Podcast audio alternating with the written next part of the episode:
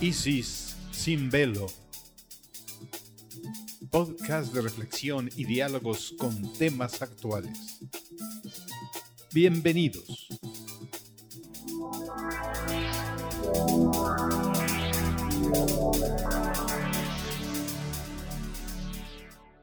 Hola, ¿qué tal? Es un gusto saludarles esta noche en un nuevo episodio de Isis sin velo. Les saluda su amiga Isis Estrada. Pues así es, Carlos Robles, les mando un abrazo y agradeciendo que nos estén escuchando en este podcast Isis sin velo, donde siempre tenemos cosas interesantes que compartir con ustedes y hoy no es la excepción. Eh, en esta noche estaremos hablando sobre historias de fantasmas. ¿Quién no tiene ese tipo de historias? Historias de fantasmas eh, que vamos a compartir, Carlos y yo vamos a hablar sobre el concepto de las historias y estamos seguros, por ejemplo, de que todos los que nos escuchan tienen alguna experiencia de haber visto algún fantasma o alguien en su familia o alguien les ha contado una historia muy interesante sobre los fantasmas. Así que no se despeguen que vamos a estar hablando de todo, todo, todo, todo eso. Sí, porque ¿quién no ha estado en alguna velada? Sobre todo en familia, pero bueno, también con amigos, ¿no? En alguna velada donde a alguien se le ocurre o empiezan a platicar. Es que en el pueblo donde vivía mi abuelo, o en el pueblo donde mi papá, o mi tía, o mi tío, empiezan a platicar y se hace el ambiente muy particular y este, cada quien empieza a, comentar sus experiencias o las que le han platicado y, el ambiente se pone muy, este, muy sabroso, ¿no? Claro, y hay gente que sabe platicarlas, pero genialmente, ¿no? Incluso ya no importa tanto que esté platicando, sino la manera como lo hace. ¿Y a cuántos no nos han pegado un buen susto, verdad, Carlos? Con estos narradores espontáneos de historias de fantasmas. Bueno, hoy vamos a hablar de todo eso. O sea, ¿qué significa ver un fantasma?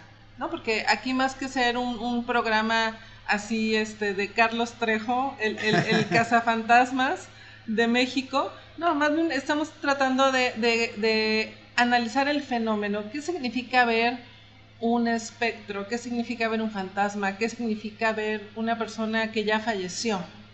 Y, bueno, eh, vamos a hablar eh, qué tipo de personas tienen esas facultades o habilidades y también vamos a compartir algunas experiencias personales y ojalá también los pudiéramos escuchar a nosotros a, ustedes para que este, también nos pudieran compartir, pero como no se puede, pues nos van a tener que escuchar simplemente a nosotros. nos pueden enviar un correo, nos pueden mandar un mensaje a nuestras redes sociales y a lo mejor ahí inclusive, aunque sea de manera breve, nos narran un poquito de su experiencia. ¿eh?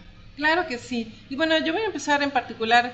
Eh, tú has de recordar, Carlos, que mi abuelita, mi abuelita Guadalupe Muñoz Añorbe, ella tenía mucha facilidad para percibir a los difuntos, sobre todo personas que ella había conocido. Entonces, cuando lamentablemente alguien que ella conocía eh, moría, le, dejaban algún tipo de señal. Ella platicaba que en ocasiones le deshojaban así ramos de flores. Si, si mi abuela tenía un jarrón con flores y esas flores eh, dejaban caer todos sus pétalos, entonces ella comenzaba a tratar de investigar quién había fallecido, porque le dejaban ese tipo de señales, ella tenía mucha facilidad para percibir y, no le daba miedo, no le daba miedo porque tenía ciertas facultades psíquicas o de medium y eso le, lo traía desde chiquita y simplemente no le daba miedo, era únicamente este, ah, y así se llaman, ¿no, Carlos? Las personas que tienen facilidad para contactar con los muertos, su denominación es mediums, los mediums.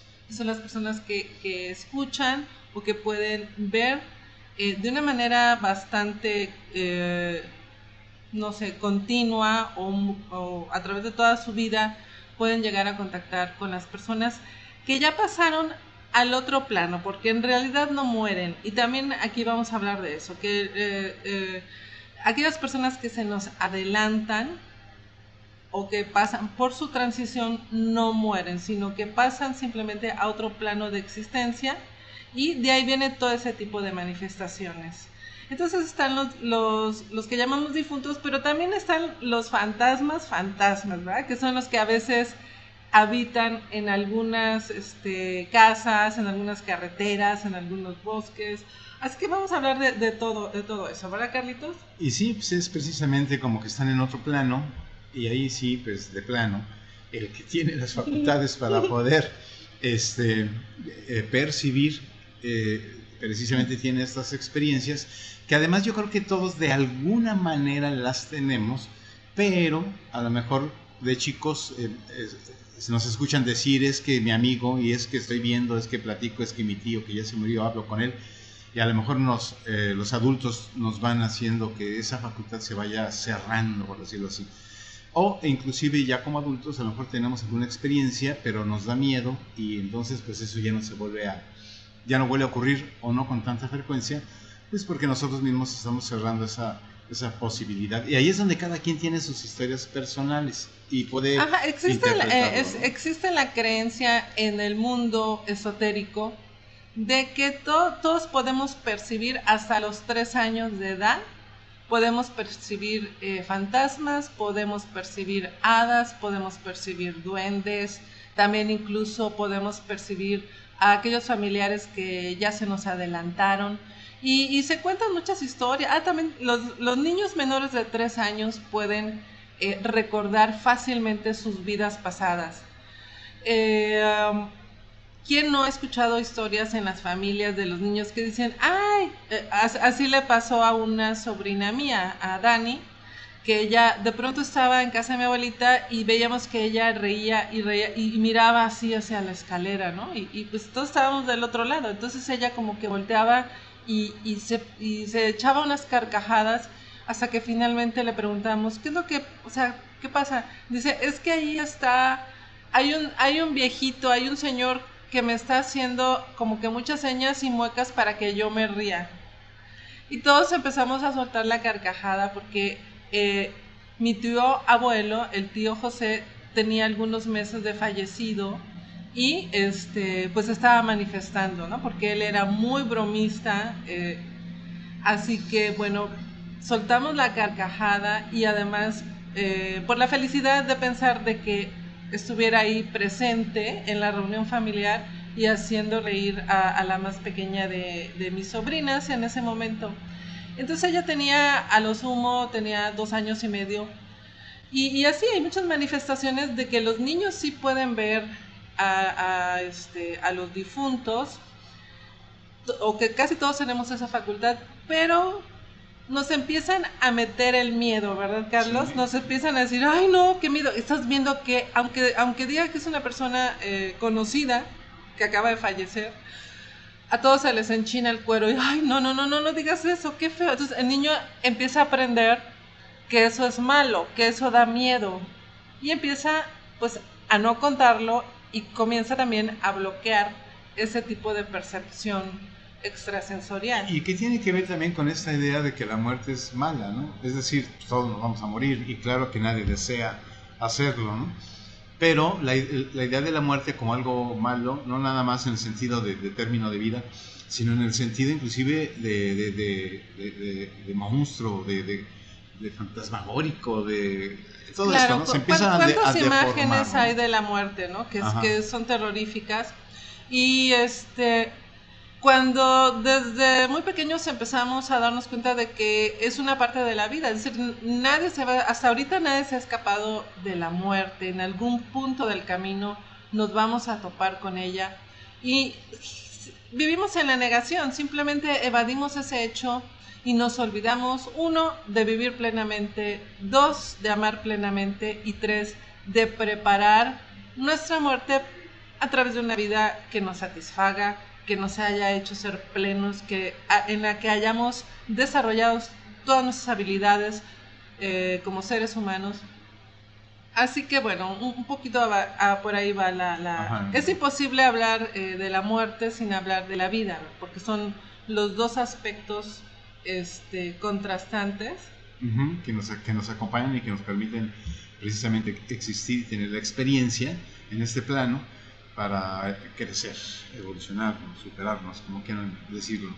Claro, y, hablando de, historias de fantasmas familiares, resulta que el tío José del que les acabo de platicar, que era muy bromista y el cual eh, se le estaba manifestando como fantasma a una de mis sobrinas. Él a su vez tuvo una historia de fantasmas en vida. Cuando murió mi bisabuela, entonces mi tío abuelo, este, llegaba él de trabajar y en la mesa estaban platicando varias mujeres de la familia. Estaba mi abuela, estaba mi mamá, estaba otra tía, en fin, había, sobre todo eran mujeres. Y estaban comentándole que la bisabuela ya se había manifestado, que ya este, tocaba la puerta, que ya movía objetos. Haz de cuenta que éramos este, los locos Adams o la familia Monster, como le quieran llamar. Pero en mi familia siempre ha existido ese tipo de cosas. Y, y, no con miedo, sino ya se manifestó, como si era algo que, que, ella tenía la obligación, la obligación de hacer, ¿no?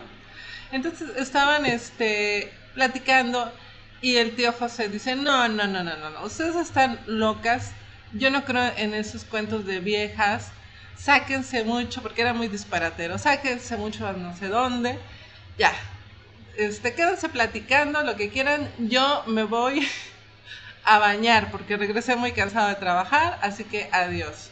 Entonces el tío, el tío abuelo se metió a bañar ahí este, en la casa de mi abuela, y se estaba bañando cuando de repente escucho una voz detrás de su oído que le decía, José, José. ¡Ah! O sea, se atacaron de la risa porque escucharon el grito de, de, mi tío abuelo. Salió corriendo sin nada, o sea, salió corriendo en pelotas, desnudo y todo pálido y, y, y todas carcajeándose ahora del ¿qué te pasó? es que, es que me dijo, José, José, ¿quién el oído? Y no, no, no, no, no, o sea, él por andarse burlando y, la bisabuela, que también era muy bromista, pues que lo espanta para que se le quite, para que se le quite el hablador. Entonces hay esas historias, ¿no? Este, en todas las familias, en la, en la mía hay muchas, y este, y bueno, pues se, se trata de sobre todo los mexicanos somos así, ¿no, Carlos? Como, como que tenemos mucho ese contacto, por eso tenemos el, festejo del Día de los Muertos, en el cual realmente creemos que vienen a visitarnos nuestros ancestros, nuestros difuntos, porque convivimos mucho con esa idea de la muerte, incluso de una manera bastante eh, cómica o fársica, ¿no? No, no es un no es una manera de convivencia eh, tipo Halloween como los americanos, sino que hay mucho este tipo de historias en la tradición popular. Sí, que bueno, se ha ido todo eh, deformando, ¿no? Eh, por cuestiones del tiempo y las culturas, porque la cercanía con la muerte en el mundo prehispánico, pues también se ha, se ha ido distorsionando con la llegada del cristianismo, donde precisamente entre el miedo a la muerte y todo eso de lo que estamos hablando. Pero yo recuerdo que en alguna ocasión, cuando vivíamos en, en Puebla, hace ya varios años, estábamos en esa época, vivíamos en una casa eh, antigua que yo creo que sería como de principios de siglo, esa casa, de un solo piso, pero una casa de, de, estas casas que, que en el centro tienen un patio y alrededor está construido las habitaciones. En principios del siglo pasado. Bueno, sí, sí, sí, sí, sí pero ya Como en 1900, por ahí, por ahí de 1900. Así es, exacto. Como en 1905, ¿no? A, a, las 5.30 de la tarde la construyeron. La construyeron. y entonces, este, ahí vivíamos en esa época y había inclusive algunos muebles antiguos de, de la época y este, por alguna razón estábamos viviendo ahí. Entonces el estudio, de, mi estudio de música, se encontraba, a ver cómo lo explico, e, está la, el patio central y luego lo que sigue son como corredores y luego las habitaciones, o sea que entre la habitación hay un corredor y luego el patio. Y como tenía eh, vidrios, estaba acomodado de tal manera que se podría estar en el, en el, corredor ese que le estoy llamando así, antes de la habitación. Ahí es donde yo tenía el estudio. Y entonces yo estaba trabajando, sería, no voy a decir que eran las 12 de la noche, porque esto es lo usual, 12 de la noche, pero sí era una hora más o menos alrededor de, quiero decir que, que ya era en la noche, ¿no? Y, este, y estaba con mis audífonos escuchando la música de lo que estaba yo trabajando. Y cuando uno está en ese estado, escuchando y trabajando y muy concentrado, también se alcanzan estados alterados de conciencia. porque la mente se encuentra trabajando en, cierta atención, donde la sensibilidad, la atención, lo sensorial, como que se pone uno precisamente, valga la redundancia, más sensible este, a que la vida cotidiana, ¿no? Cenando, platicando. Entonces, eh, entonces yo estaba en ese, en ese estado tan peculiar de concentración, por llamarlo así, y entonces yo volteé hacia la izquierda y entonces pude ver claramente la figura de una mujer vestida de blanco. Y yo sé que ese es como un estereotipo, pero no es un blanco blanco blanco de novia, sino un, blanco quizá medio perla, ¿no? Un, blanco así, con un vestido largo blanco, un pelo largo, este, largo eh, blanco también, o sea, con canas, y, y veo claramente a una mujer y veo cómo esa mujer se desplaza, digamos que a unos 30 metros, y yo veo que se desplaza, se desplaza, y estoy esperando que salga del otro lado del corredor, donde yo ya la podría ver frente a frente, y nunca llega. Pero puedo decir que, que mi experiencia es, la, es, es, una experiencia muy particular. No, no es que me haya dado miedo tampoco, eh, sí se siente una, hay una sensación muy particular, no es miedo, una sensación muy particular de eh, como ligero shock, asombro. Ajá, sí, sí, sí. Este, Y muy interesante, muy interesante, este, que, que, yo atribuyo a la persona que ahí, que ahí vivía, que era inclusive la mamá de la persona que nos rentaba. Así es. Pues, eh, qué, experiencia, ¿no? Y, muchas personas han de tener este tipo, ¿no? es, bastante popular de que no es que yo vi esto, yo vi aquello, a mí me pasó esto. Por ejemplo, a, mi abuelita, ella mucho relataba que eh, como ella dio clases en, una colonia de aquí de Acapulco, Icacos, que anteriormente había sido un pueblito pequeño que se anexó a Acapulco, eh, pues ella era muy conocida, ¿no? Ella era la maestra del pueblo y la gente la quería mucho, conocía a todos porque les daba clases a sus hijos, a sus sobrinos, etc. Así que eh, siempre que ella salía de su casa rumbo a la escuela, pues saludaba a todo mundo. Todo mundo eh, que en la mañana iba iniciando su labor o que se iba dirigiendo a su trabajo, pues mi abuelita iba saludando acá y allá, así aunque sea con la mano. Entonces de pronto pasó enfrente de la casa de un señor que ella conocía, eh, entonces este señor estaba en la puerta parado y este, estaba un poco serio, como con la mirada un poco perdida. Y le pareció extraño a mi abuela, así que lo saludó, se detuvo un poco más y le dijo, buenos días, fulano. Y, fulano pues le respondió, buenos días, Lupita, ¿cómo estás? Y ella lo notó un poco raro, como ahora sí que dijéramos como ido, como muy ensimismado. Y, y, pensó, pues bueno, no sé qué le pasa, este, no sé, tendrá algo. Se le hizo muy raro que lo vio descalzo, porque ya, digamos que ya como a las 8 de la mañana, pues ya no eran horas como para estar dormido, así que se le hizo un poco raro verlo vestido totalmente con ropa de calle, digamos, pero eh, descalzo. Así que bueno, siguió rumbo a la escuela y ya cuando regresó de la escuela le dijeron, ¿a que no sabes? Fulano murió ayer. O sea, la persona que ella vio en la mañana enfrente de su casa, descalzo y así un poco extraño, había muerto el día anterior. ¿No? Entonces, ese tipo de cosas le sucedían mucho a mi abuela de que este, venían a despedirse o ella podía percibirlos y verlos. Y, en ese caso, bueno, la persona había fallecido el día anterior y la mañana siguiente, pues mi abuela lo vio y lo relataba, pues siempre, ¿no? E, era una de las historias que a ella le gustaba contar. Y yo creo que este, también eh, es, es bueno que entre ustedes platiquen esas cosas para que precisamente se hagan más, este, se familiaricen más a ellas, se hagan más comunes, eh, se quite todo lo que hay detrás que a veces no nos permite acercarnos a esto, para entender la vida como una transición e inclusive tener la posibilidad de recibir posiblemente un mensaje, posiblemente una palabra de consuelo, posiblemente una idea, posiblemente aquello que nos inquieta y tenemos una duda, por ahí llegue algo que nos lo aclare. En fin, cosas de este tipo, ¿no? Sí, yo me estoy reservando mis historias para el final, ¿eh? así como que voy, voy contando de todos los demás y a las mías hasta el final. Luego, eh, hace ratito hablamos de los mediums, ¿verdad? Los mediums son esas personas que tienen la facultad de establecer contacto con los difuntos. Y por ahí hay muchos programas, ¿no? Sobre todo programas en los Estados Unidos donde hay diversos mediums que escuchan o que pueden ver a la persona y entonces le comunican a los familiares lo que está sucediendo o lo que les está diciendo. Bueno, mis padres eh, hace muchos años tuvieron la ocasión de ir eh, con un medium. Era una persona de Nueva York, de los Estados Unidos, y hicieron, eh, digamos que, una sesión especial aproximadamente con 50 personas.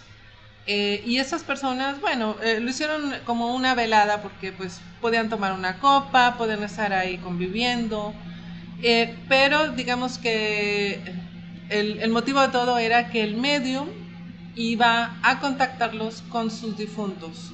Así que bueno, cada uno eh, compró su boleto para esta cuestión y la persona que eh, compraba su boleto tenía derecho a contactar a dos personas. Así que eh, en la entrada le daban dos sobrecitos y en el sobre tenía que poner el nombre de el familiar que deseaba contactar.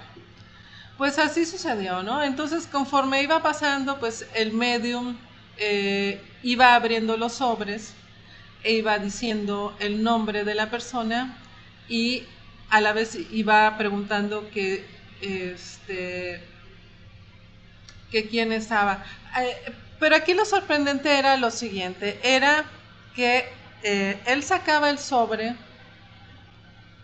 e inmediatamente se presentaba el espíritu. Y bueno, relatan muchas historias que ellos escucharon en esa, este, en esa sesión con el medium, pero vamos a, relatar principalmente la que tiene que ver con mi propio abuelo y con mi tía, una tía que lamentablemente había fallecido a causa de un accidente automovilístico. Primero eh, se presentó mi abuelo, o sea, el papá de mi mamá. Entonces se abrió el sobre y le dijeron a mi mamá, aquí está eh, un señor que se llama Manuel Quintero y que este, quiere establecer contacto con usted. Y mi mamá se paró así inmediatamente, con los ojos así este, desorbitados, ¿no? Así como que... Y mi mamá así con su voz de hilito, sí, yo soy. Bueno, dice su papá, así, así era el tipo de comunicación. Dice su papá que si usted recuerda, en una ocasión que una de sus hijas enfermó, eh, tenía eh, mucha tos y usted la estuvo cuidando toda la noche. Sí, sí recuerdo. Sí recuerda que le movieron la cama. Y eso era algo que mamá eh, nos relataba, que decía que esa noche se había sentido acompañada porque le habían movido la cama. Así que, bueno, dice su papá que era él que era él diciéndole que, este, que todo va a estar bien. Generalmente todos reconfortaban a los vivos. Ni uno solo de todos esos 50 casos dijo, estoy en el purgatorio, háganme una misa, o estoy en el cielo, o bla, bla, bla. Todos hablaban y daban algún tipo de consejo o algo para reconfortar a los que estaban vivos. A mi mamá, por ejemplo, le dijeron que tenía una amiga que era muy mala influencia para ella, que por favor se alejara. Bueno, pues era su papá, ¿no? Se preocupaba. Y también le dijo que en ocasiones estaba eh, en este plano, pero en otras ocasiones no, porque él ya tenía mucho tiempo fallecido y entonces este, se encontraba ya en, eh, más allá de la luz, en otro plano que estaba pues en cierta manera lejos de este. Esa fue más o menos la, comunicación que este... Ah, y, también le dijo algo muy tierno, le dijo que cuando ella estaba chica, porque mi abuelo murió cuando mi mamá tenía aproximadamente un año de nacida. También le dijo que cuando estaba chica siempre estaba al lado de su cuna, siempre estuvo al lado de su cuna, cuidando y, velando por ella. Entonces cosas muy conmovedoras, cosas muy tiernas que no tienen nada de, por qué tenerles temor ¿no? este, a este tipo de manifestaciones. Y también se presentó la hermana de mi mamá, que ahí, ahí sí había un poquito más de susceptibilidad porque este, como ella murió muy joven, murió de 24 años en un accidente automovilístico, pues para mi mamá fue muy conmovedor el poder escuchar eh, otra vez eh, a su hermana. Así que el medium le dijo, eh, dice su hermana que aquí está, que ah, también le dio instrucciones porque había una cuestión con unos papeles relacionados a lo que había sido su auto. O sea, su auto no quedó inservible, sino que podía venderse. Y le dijo, este, en tal lugar hay unos papeles, por favor, eh, revísalos y vendan el auto. Y este, o sea, eh, cuestiones muy, muy precisas que el medium no había, no tenía ninguna manera de cómo saber también eh, le, comentaba, le dijo, ¿te acuerdas una vez que tú tienes como un joyerito y ese joyerito como que lo muevo así como una sonaja? Ah, bueno, soy yo. Y efectivamente también mamá eh, platicaba que a veces le movían el, joyerito como si fuera una sonaja. En fin, ahorita ya se me borran tantas eh, cosas que comentaron. Este, hubo, hubo casos gruesos. Hubo alguien que dijo, y, eso lo comentaban, que dijo quién lo mató. o sea, sí, sí se da, o sea, no crean que no se da. Alguien que había fallecido, este, dijo quién había sido. Imagínense, o sea, no son sesiones tampoco de esparcimiento. ¿Por qué? Porque hay, hay emoción, hay llanto, la gente se conmueve mucho, este, llora, eh, se emociona, o cosas así policíacas, así como esa de que el que dijo quién, quién, este, quién había sido. Entonces, este, sí, sí, eh, sí son... Em, sí son reales, hay mediums que sí son reales, que sí tienen esta capacidad.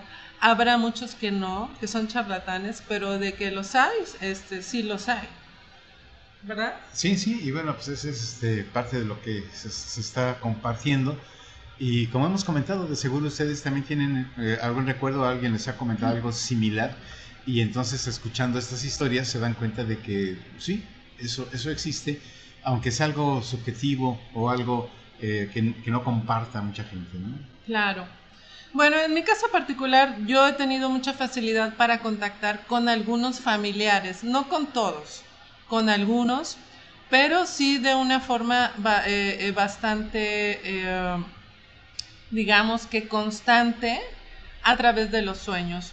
Por ejemplo, cuando falleció un tío mío, que en realidad era muy amigo de mis papás, pero yo lo considero un tío, constantemente lo soñaba. Lo soñaba y siempre eh, me daba consejos, me reconfortaba, incluso teníamos ciertos códigos dentro del sueño. Es decir, si yo estaba teniendo un sueño X y de pronto lo veía de un lado y volteaba y lo veía del otro lado, quiere decir que íbamos a empezar a, platicar, a dialogar.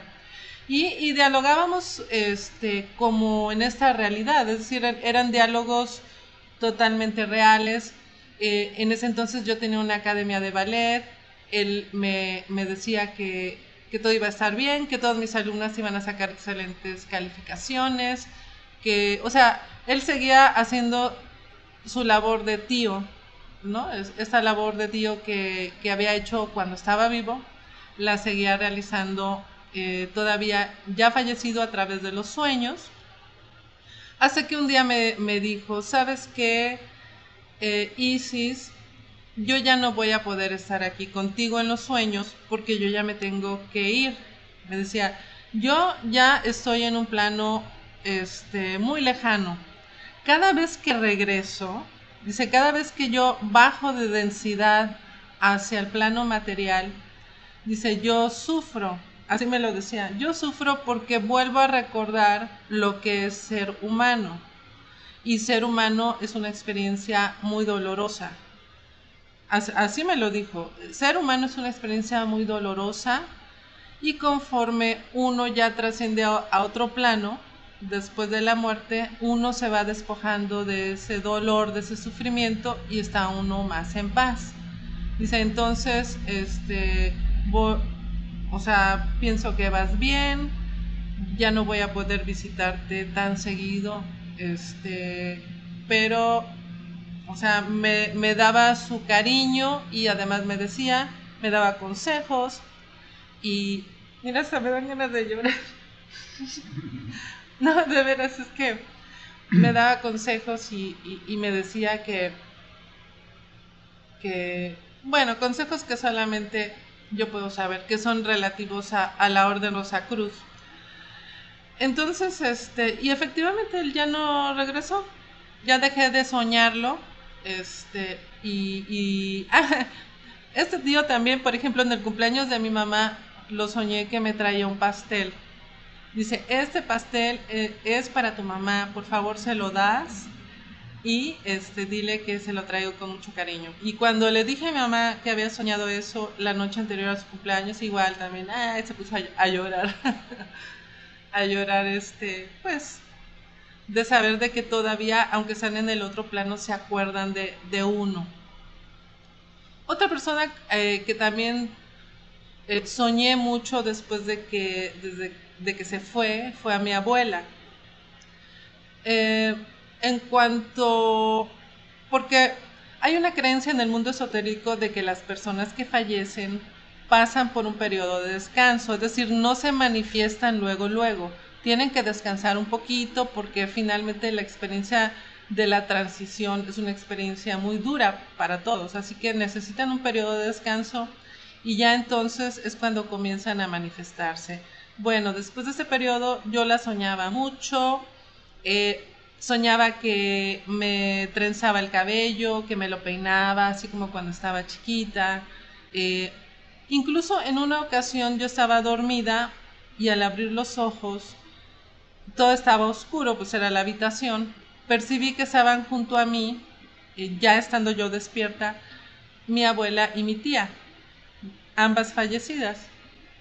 Y mi tía me preguntaba, Isis, ¿Te gustaría que nos manifestáramos estando tú despierta? Y yo les dije, ¿saben qué? No. O sea, no estoy preparada, no estoy preparada todavía. En sueños manifiéstense todo lo que ustedes quieran, pero estando despierta no, siento que, siento que sí sería algo muy fuerte para mí todavía hasta este punto de, de mi evolución. Y efectivamente, es decir, yo seguí soñando a mi abuelita, este, de pronto, eh, no sé, igual conversaciones, cosas muy sencillas, hasta que finalmente ella sí no se despidió, sino que fui poco a poco dejando de soñar con ella. También a mi padre, mi padre cuando, cuando lamentablemente falleció y pasó por su periodo de descanso, este, también comencé a soñarlo. Lo soñaba mucho porque él estaba muy preocupado por mi mamá y por mi hermana eh, siempre que había alguna situación familiar, inmediatamente se presentaba en mis sueños, eh, yo lo veía, a, él sí le hacía preguntas, oye, ¿cómo es este plano? ¿Y qué se siente estar allá?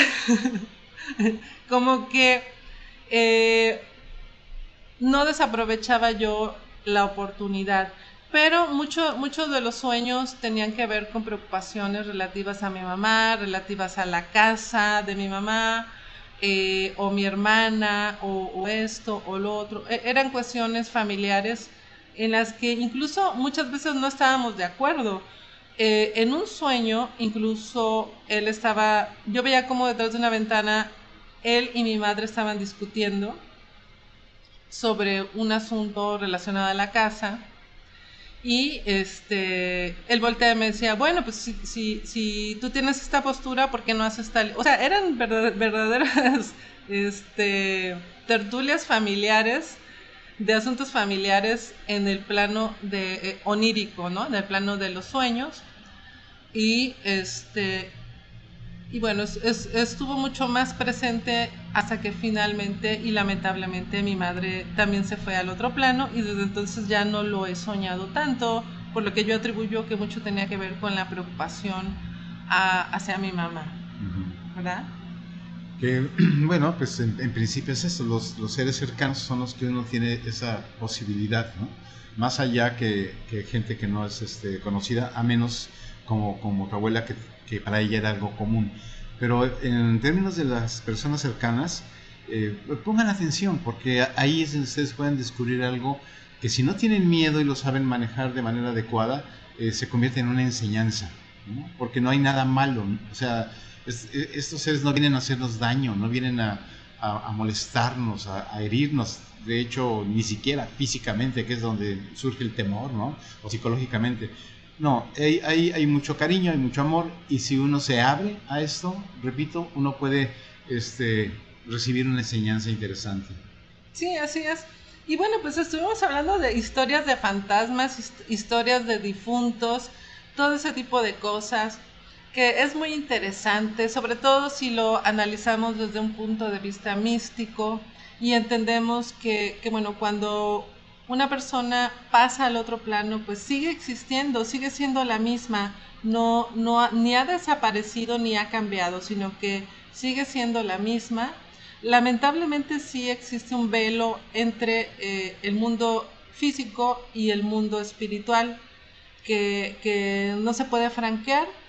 Habrá alguna razón y, y, y así es, pero eso no significa que de pronto nos, no puedan ellos venir a nuestro plano o incluso nosotros ir al otro plano. Tener esa, esa eh, intercomunicación este, para precisamente, otra vez repito, pues, eh, entender mejor un poco de todo esto, ¿no? Que yo pienso que es, es necesario porque la experiencia de la vida terrenal cumple una función y en el plano espiritual es otra la, dinámica, ¿no? Entonces siempre hay una transición, hay un espacio ahí para, eh, pues, no, no podría ser de otra manera para que cada experiencia por sí misma aporte lo que tiene que aportar. Pues es un tema que podríamos seguir hablando por horas y mm. horas y horas, pero bueno, tenemos que eh, llegar al final de este episodio del podcast como siempre, es un tema que, a lo mejor luego este, le hacemos alguna variante, ¿no? Una subvariante y hablamos específicamente de, algo en particular relacionado al tema. Pero no se olviden de visitar nuestra página web olosartsproject.com, así como nuestras redes sociales. En, en, Twitter y también en Instagram estamos como olosarts, así también en Facebook o también nos pueden escribir al correo electrónico olosartsproject.gmail.com. En fin, hay muchas maneras. O también pueden ir a Amazon y, ver eh, los libros que hay ahí. Ustedes busquen Carlos Robles Cruz, Isis Estrada y ahí les van a saber, salir los diversos libros, este, incluso sobre temas como, como este, sobre la muerte, sobre la vida, sobre la reencarnación. Así que no, no, no se despeguen, sigan al pendiente y, bueno, no dejen de escuchar también los otros podcasts que tenemos. Los viernes a las 9 tenemos expresiones y los sábados lo nuevo de Olos también a las 9. Y recuerden que la idea de estos podcasts es compartir con ustedes de manera sencilla todos estos temas para también motivarlos, para motivarlos a que ustedes investiguen. Es platicar, es platicar. O sea, ¿quién se hace famoso con un podcast? Vamos, o sea, casi que se lo hacemos por gusto, porque son los temas que nos apasionan, porque nos gusta compartir ideas con la gente, que también les gustan estos temas. Ahora este tipo de podcast es como las tertulias de antes, ¿no?